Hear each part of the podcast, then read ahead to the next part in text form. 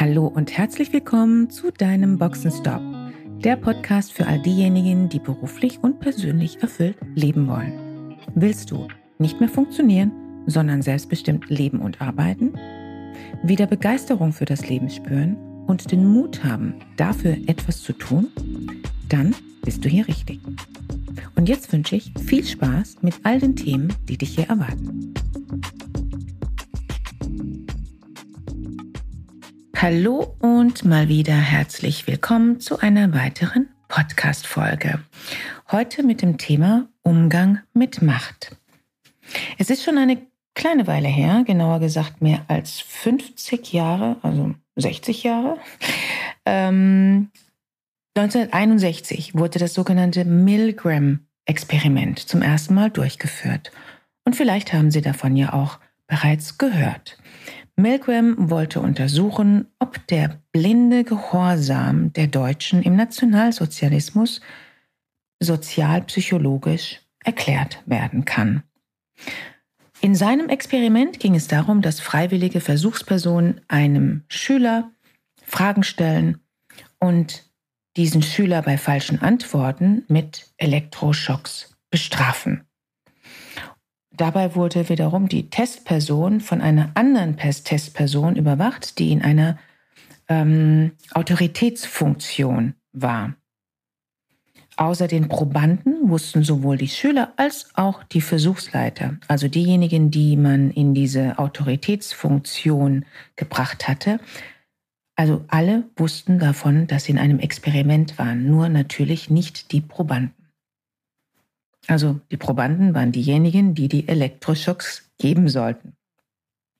Das gesamte Experiment war damit eine große Inszenierung.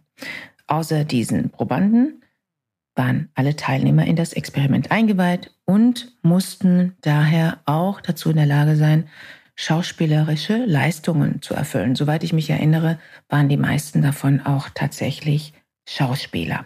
Also man hatte Schauspieler ausgewählt um das auch wirklich gut hinzukriegen in diesem Experiment. Diese vermeintlichen Schüler, die den Stromschlägen ausgesetzt wurden und die ja gebrieft waren, hatten dann ungefähr folgende Instruktion. Bei 75 Volt gab es ein Laut, also eine, Art Grunzlaut. Bei 120 Volt gab es Schreie, Schmerzensschreie. Bei 150 Volt sagte der jeweilige Schüler etwas in der Art, dass er aufbre äh, aufbrechen, genau, dass er aufhören möchte und dass er nicht mehr bereit ist, weiter an dieser Befragung, an diesem, an diesem Versuch, dem Experiment teilzunehmen. Ab 200 Volt gab es heftige Schreie. Das überlasse ich Ihrer Fantasie, was Sie sich darunter vorstellen. Und ab 300 Volt weigerte sich der Schüler weiter Antworten zu geben auf die Fragen, die er gestellt bekam. Und ab 300 Volt, äh, nee, ab 330 Volt gab es dann totale Stille. Falls eine der Testpersonen, der Probanden, die hier die Stromschläge geben sollten und die Fragen gestellt hatten. Falls eine dieser Testpersonen Zweifel bekam, ob sie denn mit den Stromschlägen weitermachen sollten, wurden diese von ihren Versuchsleitern, die ja immer dabei waren, dazu aufgefordert, weiterzumachen. Die Versuchsleiter wiederum waren natürlich auch sehr bewusst gewählt worden, denn sie mussten ja zum einen dazu in der Lage sein, Autorität auszustrahlen, aber eben auch eine gewisse Vertrauenswürdigkeit. Von diesen wurden dann beispielsweise auch folgende Sätze benutzt. Bitte fahren Sie fort. Das Experiment erfordert, dass Sie weitermachen. Sie haben keine Wahl, Sie müssen weitermachen. Auch wenn die Elektroschocks schmerzhaft sind, das Gewebe der Testperson wird keinen dauerhaften Schaden davon tragen. Also machen Sie bitte weiter. Oder beispielsweise auch, ob es dem Schüler gefällt oder nicht, Sie müssen weitermachen, bis der Schüler alle Wörter, Paare korrekt gelernt hat. Also machen Sie bitte weiter. Falls dann die jeweilige Testperson nachfragte, wer denn die eigentliche Verantwortung übernimmt, also falls es da Zweifel weiterhin gab, gab es immer die Versicherung, die Garantie durch diesen Versuch, durch diesen jeweiligen Versuchsleiter, dass der Versuchsleiter die volle Verantwortung trägt und eben nicht der Proband, nicht die Versuchsperson. Und viel mehr Beschreibung über dieses ursprüngliche Experiment von Milgram will ich an dieser Stelle auch gar nicht geben. Es gibt das Experiment auch in Buchform.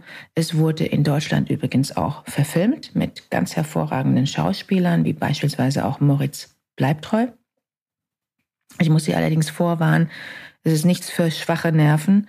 Es ist ein sehr heftiger Film, wobei Sie wissen müssen, dass die Filmversion vom realen Experiment abweicht und überzogen bzw. dramatisiert dargestellt wurde. So, nun ist noch die Frage offen, was war denn das Ergebnis bei diesem Experiment? Vielleicht interessiert Sie das ja auch. 75, äh, 75, nein, 65, genau, 65 äh, Prozent der Testpersonen hatten die Elektroschocks bis zum Höchstwert von 450 Volt durchgezogen. Also es gab ja immer diese schrittweise Erhöhung. 450 Volt wurden dabei von vornherein gekennzeichnet als extrem gefährliches Stadium. Mit anderen Worten, 65 Prozent der Probanden, der Testpersonen, sind der Anweisung des Versuchsleiters gefolgt, obwohl sie sich der möglichen Auswirkung, nämlich, dass ihre Schüler tot sein können, bewusst waren. Bemerkenswert auch, dass wiederum 14 Versuchspersonen das Experiment zwar früher abgebrochen hatten, aber erst ab Stromschlägen von 300 Volt. Wiederum interessant fand ich auch, dass das Experiment wurde in unterschiedlichsten Variationen durchgeführt, danach und auch in unterschiedlichsten Kulturen. Und hier gab es weder einen Unterschied in den Geschlechtern, mhm, sehr interessant, ähm, und es gab auch keinen Unterschied ähm, bei den verschiedenen Kulturkreisen. Als Fazit bleibt festzuhalten, fast alle Menschen sind offenbar unter bestimmten Bedingungen bereit, einer Autorität zu folgen und nicht ihrem Gewissen. Das Milgram-Experiment hat danach auch viel Beitrag geleistet, weshalb Menschen beispielsweise zu Kriegsverbrechen in der Lage sind.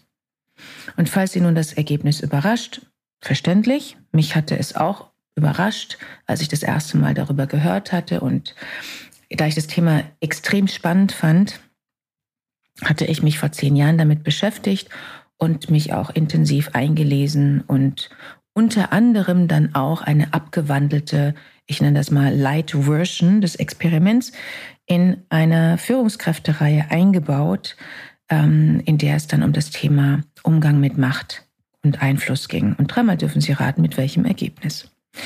Ganz genau. Die Teilnehmer waren im Nachgang selbst verblüfft, sie waren überrascht und teilweise auch schockiert, welche Grenzen sie in ihrem Verhalten bereit sind zu übertreten. Und nein, ich habe, also wir hatten keine Elektroschocks eingesetzt, aber man muss ja nicht zu, den, zu den ganz ähm, brachialen Methoden greifen. Das galt sowohl übrigens für diejenigen, die in einer Autoritätsrolle waren, also die auch Instruktionen hatten, beziehungsweise Instruktionen geben sollten, beziehungsweise es gab, äh, es galt genauso auch für diejenigen, die bereit waren, allen Instruktionen gegenüber gehorsam zu sein.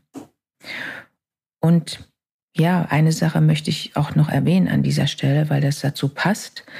Es gibt auch Umfragen dazu, wie Menschen beispielsweise reagieren würden, wenn sie auf der Straße in unmittelbarer Nähe mitbekommen sollten, dass jemand beleidigt wird dass, oder dass jemand angegriffen wird. Und Sie dürfen sich selbst einmal fragen, was wäre Ihre Antwort auf eine solche Frage? Würden Sie hier dazwischen gehen? Würden Sie jemanden unterstützen bzw. Ähm, beschützen? Die meisten Menschen antworten hier mit Ja und glauben zumindest in dem Moment, wenn sie diese Antwort geben, dass sie auch so handeln würden. Wie Sie vielleicht wissen oder ahnen, schaut die Realität leider etwas anders aus. Auch dieses Thema gehört in diesen Themenkomplex. Begründung der Psychologen lautet hier unter anderem, dass Menschen sich in solchen Situationen daran orientieren, was andere tun. Wenn keiner einschreitet, dann fühlt sich die Mehrheit auch okay damit, nicht einzuschreiten. Nur wenige zeigen dann, das sind jetzt meine Worte, Rückgrat und Schuspe und tun etwas. Und damit wären wir dann auch beim Thema. Im Folgenden nenne, nenne ich den Begriff der Macht. Und ich muss und ich will vorweg sagen, Macht ist nichts Negatives. Und das wird jetzt einige, vermute ich, überraschen, wenn sie sich noch nicht damit beschäftigt haben. Macht ist nur in der deutschen Sprache negativ in der Assoziation. In anderen Sprachen ist das nicht so, weder im Französischen, ähm, Spanisch, Italienisch und auch in der englischen Sprache ist das nicht so. Denn Macht bedeutet de facto Einfluss haben beziehungsweise Einfluss nehmen und das ist etwas völlig Legitimes und jeder Mensch versucht in seiner jeweiligen Rolle Einfluss zu nehmen. Einfluss nehmen muss auch jede Führungskraft und sie muss dazu in der Lage sein, Einfluss zu nehmen. Die Frage ist ja nur, wie. Es geht mir jetzt bei den folgenden drei Fragen nun nur darum, bei Ihnen zunächst einmal eine Awareness dafür zu schaffen, ein Bewusstsein darüber, welche Einflussformen existieren können, welche Sie überhaupt wahrnehmen können, und zwar bei anderen und natürlich bei sich selbst. Drei Fragen, die Sie sich selbst stellen können. Erstens, wann ist Ihnen persönlich das Thema Macht schon einmal begegnet und welche Resonanz hat das Thema bzw. diese Situation bei Ihnen gehabt? Wie haben Sie darauf reagiert? Zweitens, wann waren Sie einmal in einer solchen Situation, das können ja auch mehrere Situationen gewesen sein, in welcher Sie mit Macht konfrontiert wurden und Sie hatten dann vielleicht den Eindruck, das Gefühl, dagegen handeln zu müssen. Sie wollten vielleicht innerlich im ersten Impuls Widerstand leisten. Vielleicht hat sich auch ihr Gewissen gemeldet oder einfach ihr gesunder Widerspruch. Aber sie haben es nicht getan. Sie haben also nicht gehandelt. Falls Ihnen solche Situationen einfallen, und wie Sie ja wahrscheinlich wissen, am besten ist, Sie machen das Ganze schriftlich, dann denken Sie bitte einmal darüber nach, weshalb haben Sie nicht gehandelt? Was war der Grund? Versuchen Sie dem auch wirklich auf den Grund zu gehen und eine Antwort zu finden. Und drittens, wo genau haben Sie bereits Macht bzw. Einfluss ausgeübt? Wenn Sie Führungskraft sind, sollten Sie das definitiv beantworten können. Und in welcher Form? kennen Sie Ihre präferierten Einflussmethoden. So, und dabei will ich es auch belassen. Ich will Sie hier nicht weiter fordern oder gar überfordern. Das hier sind elementare Fragen, um sich erstmal mit diesem Thema zu beschäftigen, beziehungsweise diesem Thema sich anzunähern. Und wenn Sie sich ernsthaft mit diesen Fragen beschäftigen, dann haben Sie auch schon etwas zu tun. Ich wünsche Ihnen dabei erhellende Momente und vor allen Dingen eine hohe Awareness für die Zukunft. Und Sie wissen bereits, falls Sie Führungskraft sind und nicht nur dieses Thema spannend für Sie ist, sondern Sie gerne bei all Ihren Herausforderungen oder bei vielen davon einen Sparingspartner an Ihrer Seite haben möchten, dann lassen Sie uns gerne ins Gespräch gehen. Buchen Sie dazu gerne ein Beratungsgespräch auf meiner Website unter Free Call Darin besprechen wir zunächst Ihre Ausgangslage und wie wir zusammenarbeiten können. Danke für heute, für Ihr Ohr und bis zum nächsten Mal. Schön, dass du dabei warst. Wenn dir dieser Podcast gefallen hat, schreib gerne eine Rezension. Wenn du mit mir in Kontakt treten willst, kannst du dich gerne auf LinkedIn mit mir vernetzen. Und falls du dir einen Sparingspartner an deiner Seite wünschst, der dich auf deinem Weg zu deinem selbstbestimmten, erfüllten Leben unterstützt, kannst du gerne ein kostenfreies erstes Kennenlerngespräch buchen, in welchem wir schauen, wo du stehst und wie wir zusammenarbeiten können. Dazu kannst du direkt auf meiner Website einen Gesprächstermin buchen. Direkt unter Free Call stehen dir Terminoptionen zur Verfügung. Danke für deine Zeit. Ciao und bis zur nächsten Folge.